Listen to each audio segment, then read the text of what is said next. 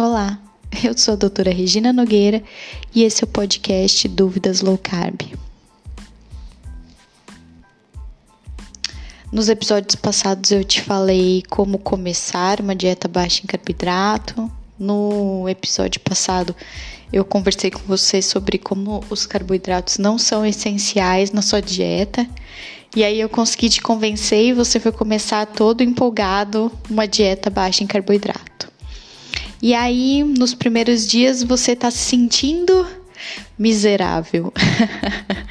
Dor de cabeça, cansado, tá irritado, às vezes tem um pouco de tontura, né? Dificuldade em manter o foco no emprego um pouquinho nauseado, às vezes até com cãibra.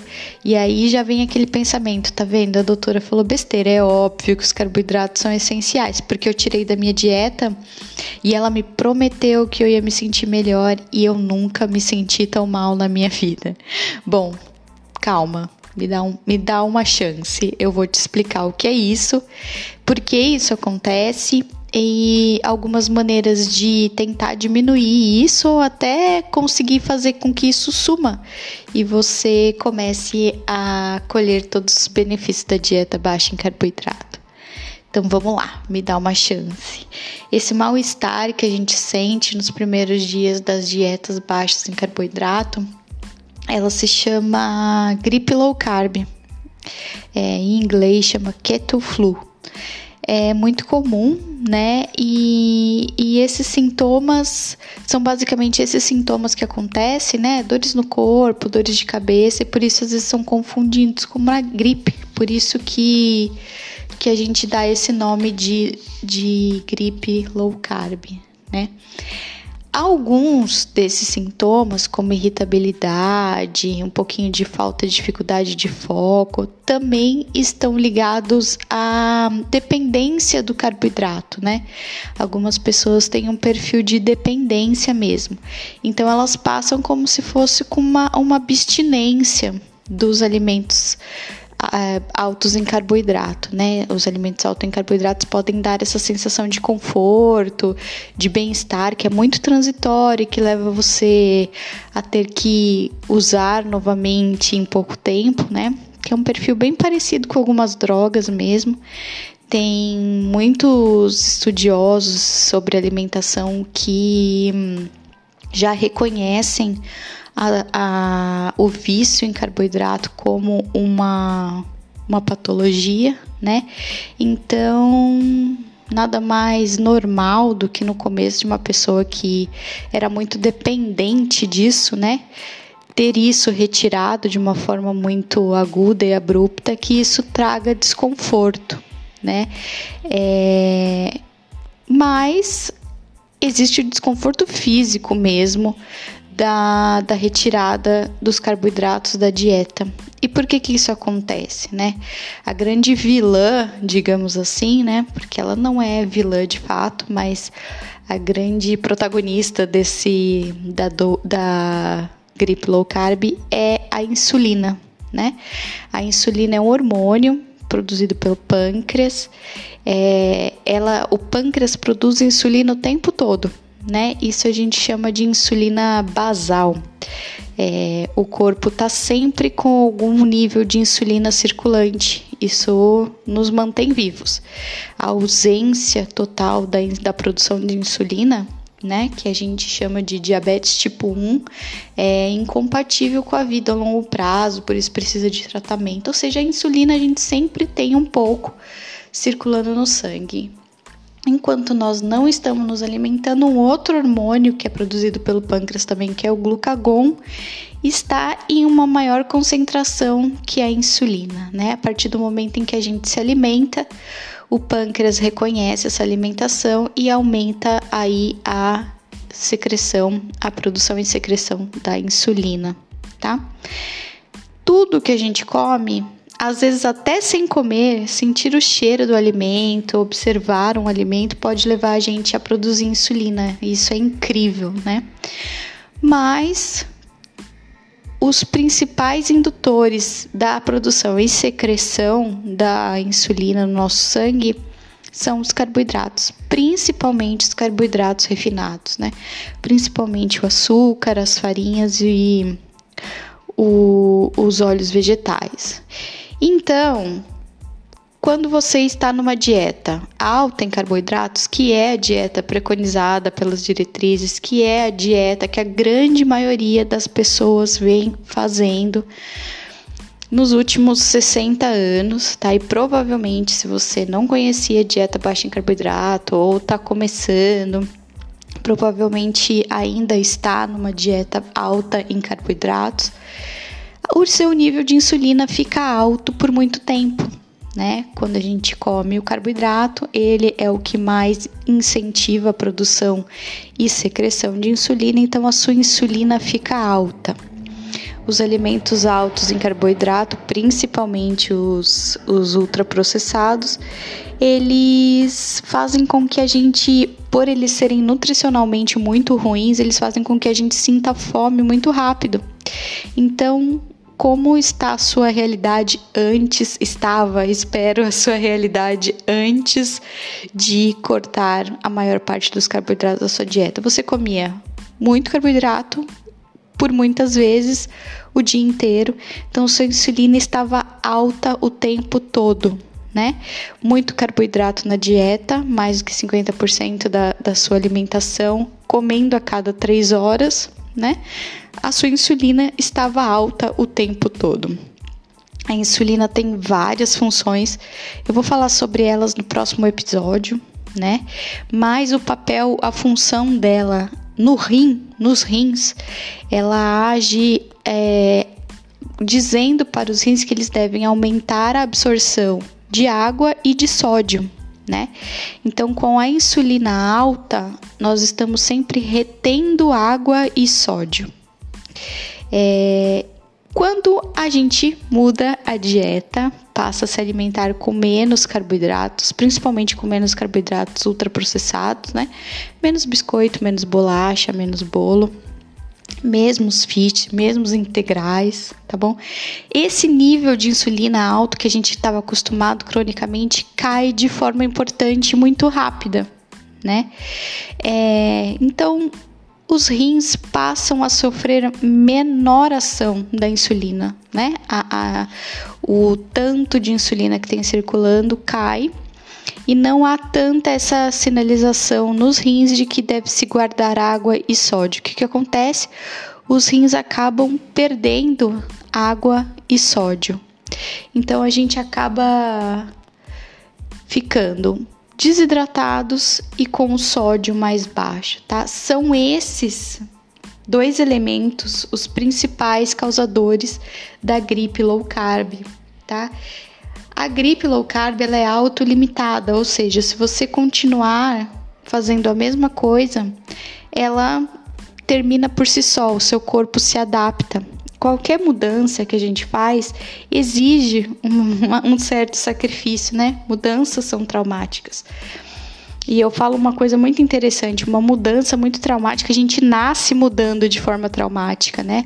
A gente tá lá no útero, tranquilinho, quentinho lá, e de repente a gente está num mundo gelado em que a gente tem que respirar de um jeito diferente é muito traumático, né? É sofrido para o neném, mas é uma mudança necessária, é uma evolução, né? É, eu tenho certeza absoluta que mudar o estilo alimentar, é, nem que seja uma dieta baixa em carboidratos muito leve ou moderada, você só percebendo e deixando de comer os alimentos ultraprocessados ou menos diminuir ou menos diminuindo eles é, de uma forma importante na sua dieta. Isso é uma mudança benéfica e ela exige um período de adaptação. Então, assim como um drogado que deixa de usar a sua droga e, e a primeira fase é, é muito ruim, mas é por um motivo melhor. Quando a gente troca a nossa alimentação tradicional alta em carboidratos e baixa em gordura por uma dieta low carb, high fat, muitas vezes, existe essa adaptação e piora antes de melhorar, né? Mas isso não significa que a gente não deve tentar ir em frente. A gripe low carb geralmente na maioria das pessoas incomoda do terceiro ao quinto dia, tá bom? Podem temos pessoas que se incomodam quase até duas semanas. Por isso que em nutrição e medicina a gente sempre estipula pelo menos um prazo de duas semanas. Então você não pode dizer para mim que uma dieta baixa em carboidrato não funciona para você se você não fez pelo menos duas semanas, tá? De uma, de uma dieta baixa em carboidratos de forma consistente, né? Então a gente precisa de pelo menos duas semanas para passar essa fase de adaptação e para o seu, seu metabolismo se adaptar, né? Então, repetindo, os 3 a, 3 a 5 dias são os piores, pode ser até duas semanas, mas de novo, calma, nós temos estratégias para tentar minimizar esse mal-estar, tá bom? A primeira estratégia é uma estratégia que eu oriento todos os meus pacientes e 90% deles faz cara feia né? Mas desses aí que fizeram cara feia, a maioria eu consigo convencer depois e a grande maioria também depois me agradece porque isso se torna um novo hábito. Para prevenirmos e tratarmos o mal-estar que vem com a dieta baixa em carboidrato nos primeiros dias, eu oriento que de manhã vocês tomem um copo de água cheio com uma colher de chá rasa de sal. Ah, não, doutora, aí já é demais para mim, né? É, você já tirou meu carboidrato, é, eu vou ter que aumentar um pouco a ingestão de gordura animal, que já me, fa me falam desde que eu nasci que é ruim. E agora eu vou ter que tomar água com sal, que vai aumentar minha pressão. Gente, sal é um veneno. Sal por lei a gente já tirou da, da mesa. Gente, esqueçam isso, tá? É, e não sentem o sal, tá bom?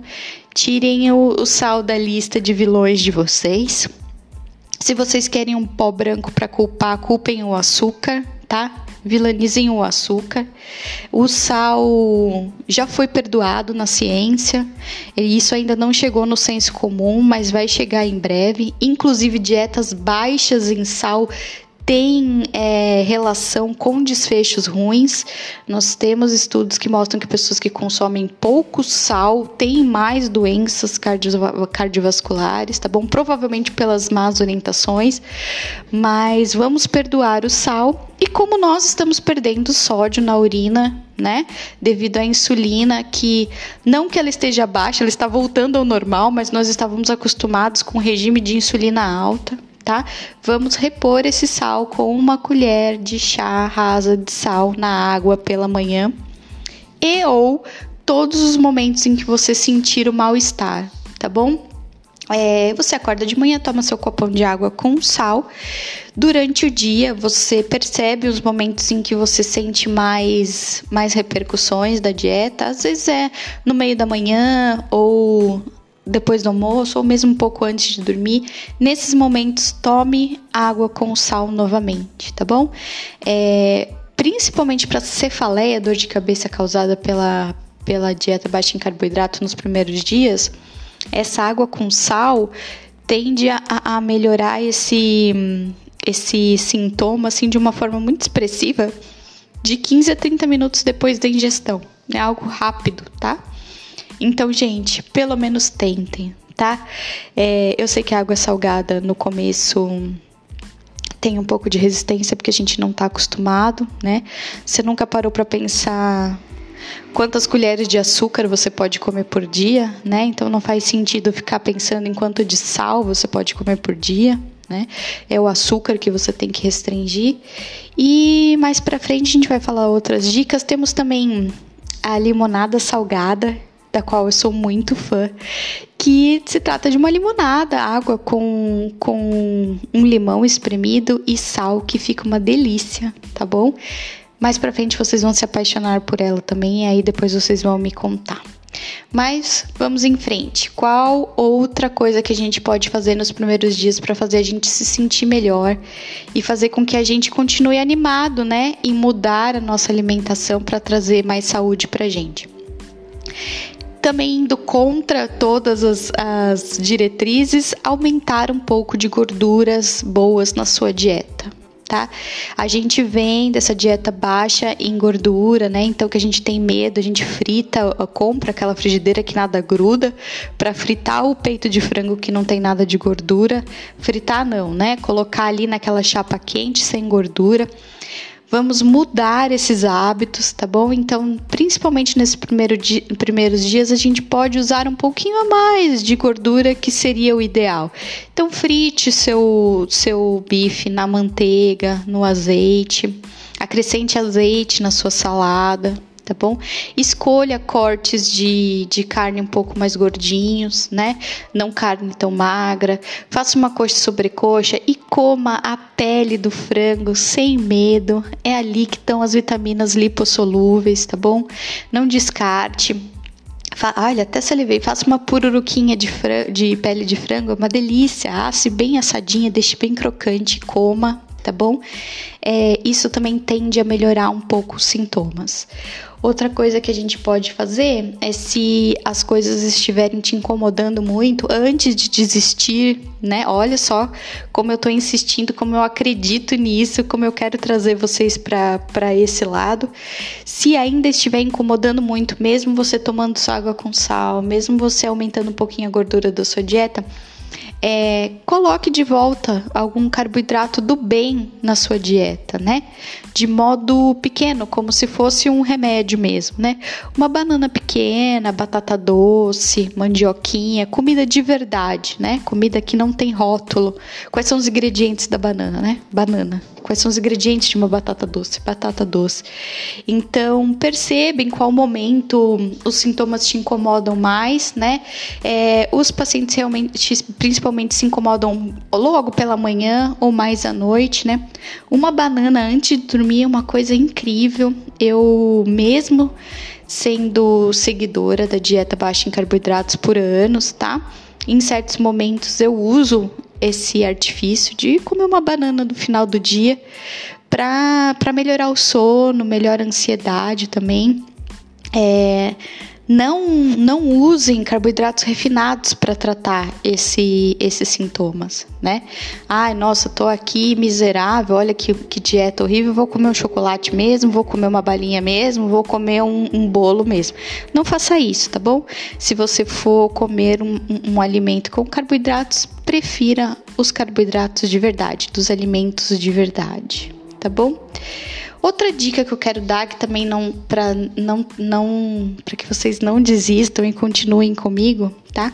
Para vocês que já praticam exercício e já já estão num nível um pouco mais avançados e são é, exigentes consigo mesmos, nos primeiros dias de uma adaptação de uma dieta baixa em carboidrato, há uma tendência de queda de rendimento nos exercícios físicos. Então, se você corre, você vai sentir mais cansaço, o ritmo vai cair. Se você faz crossfit, algumas coisas você não vai conseguir realizar, tá bom? Isso é normal, isso é esperado e também piora antes de melhorar. Você vai ver que depois que seu organismo se adaptar ao consumo de gordura prioritariamente como energia, o seu rendimento passa a melhorar. Então não se exija muito nesses primeiros dias, né? Tente fazer um treino mais leve para não se decepcionar ou para não se sentir mal. Essa é uma dica muito importante porque tem muita gente que entra com muita muita vontade, né? Ai, mudei minha dieta, e agora eu tô mais saudável porque eu, eu acreditei nisso, então eu já vou dobrar o meu treino, vou fazer. E se decepciona, né? E acaba voltando aos hábitos anteriores. Então, não se exija tanto, tá bom? Tá, não deixe de fazer exercícios físicos se você já faz. Os exercícios físicos para emagrecimento não são a estrela do, do processo. Aliás, muito pelo contrário, né? Quanto mais exercício físico a gente faz, mais fome a gente sente. Mas o exercício físico é a estrela na nossa saúde global, na nossa saúde mental, né? Então, exercícios físicos são muito importantes. A gente vai falar sobre isso num episódio também. É, principalmente os, os exercícios de resistência. Por muito tempo eu também acreditei que os aeróbicos eram a estrela do negócio, né? Mas não é bem assim. Para a saúde metabólica, os exercícios de resistência, musculação são muito mais é, importantes e têm resultados muito melhores, mas a gente vai falar sobre isso mais para frente, tá bom? Muito obrigada pela atenção e eu queria aproveitar esses últimos momentinhos para falar sobre um projeto de uma amiga minha, Milene Palha, que é uma pessoa sensacional que já está nesse hum, nesse mundo da low carb há anos, tá bom? Já reverteu problemas de saúde dela e do marido importantes com a low carb. Ela é brasileira, mora no Canadá, é, foi paciente do Dr. Fang, nós vamos falar sobre ele. Ele é um grande pesquisador do jejum intermitente, que vai haver uma, um episódio sobre isso também. E a Mi, a Mi tem um canal né, no Instagram e no Facebook, o Mi Cozinha Low Carb, e ela está lançando um curso que chama DNA Low Carb para tirar finalmente a low carb do papel. Então, se você tem interesse né, em conhecer profundamente, com aulas, com material, é, com, com gráficos e receitas e listas de compras. O curso dela tá muito completo, eu tive acesso, tá muito bonito. É, vale muito a pena. Nesse curso ainda vocês têm três aulas bônus, né, com especialistas.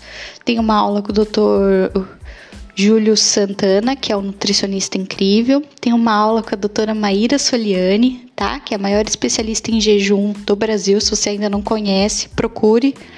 E tem uma aula minha, uma aula minha sobre síndrome metabólica, tá bom?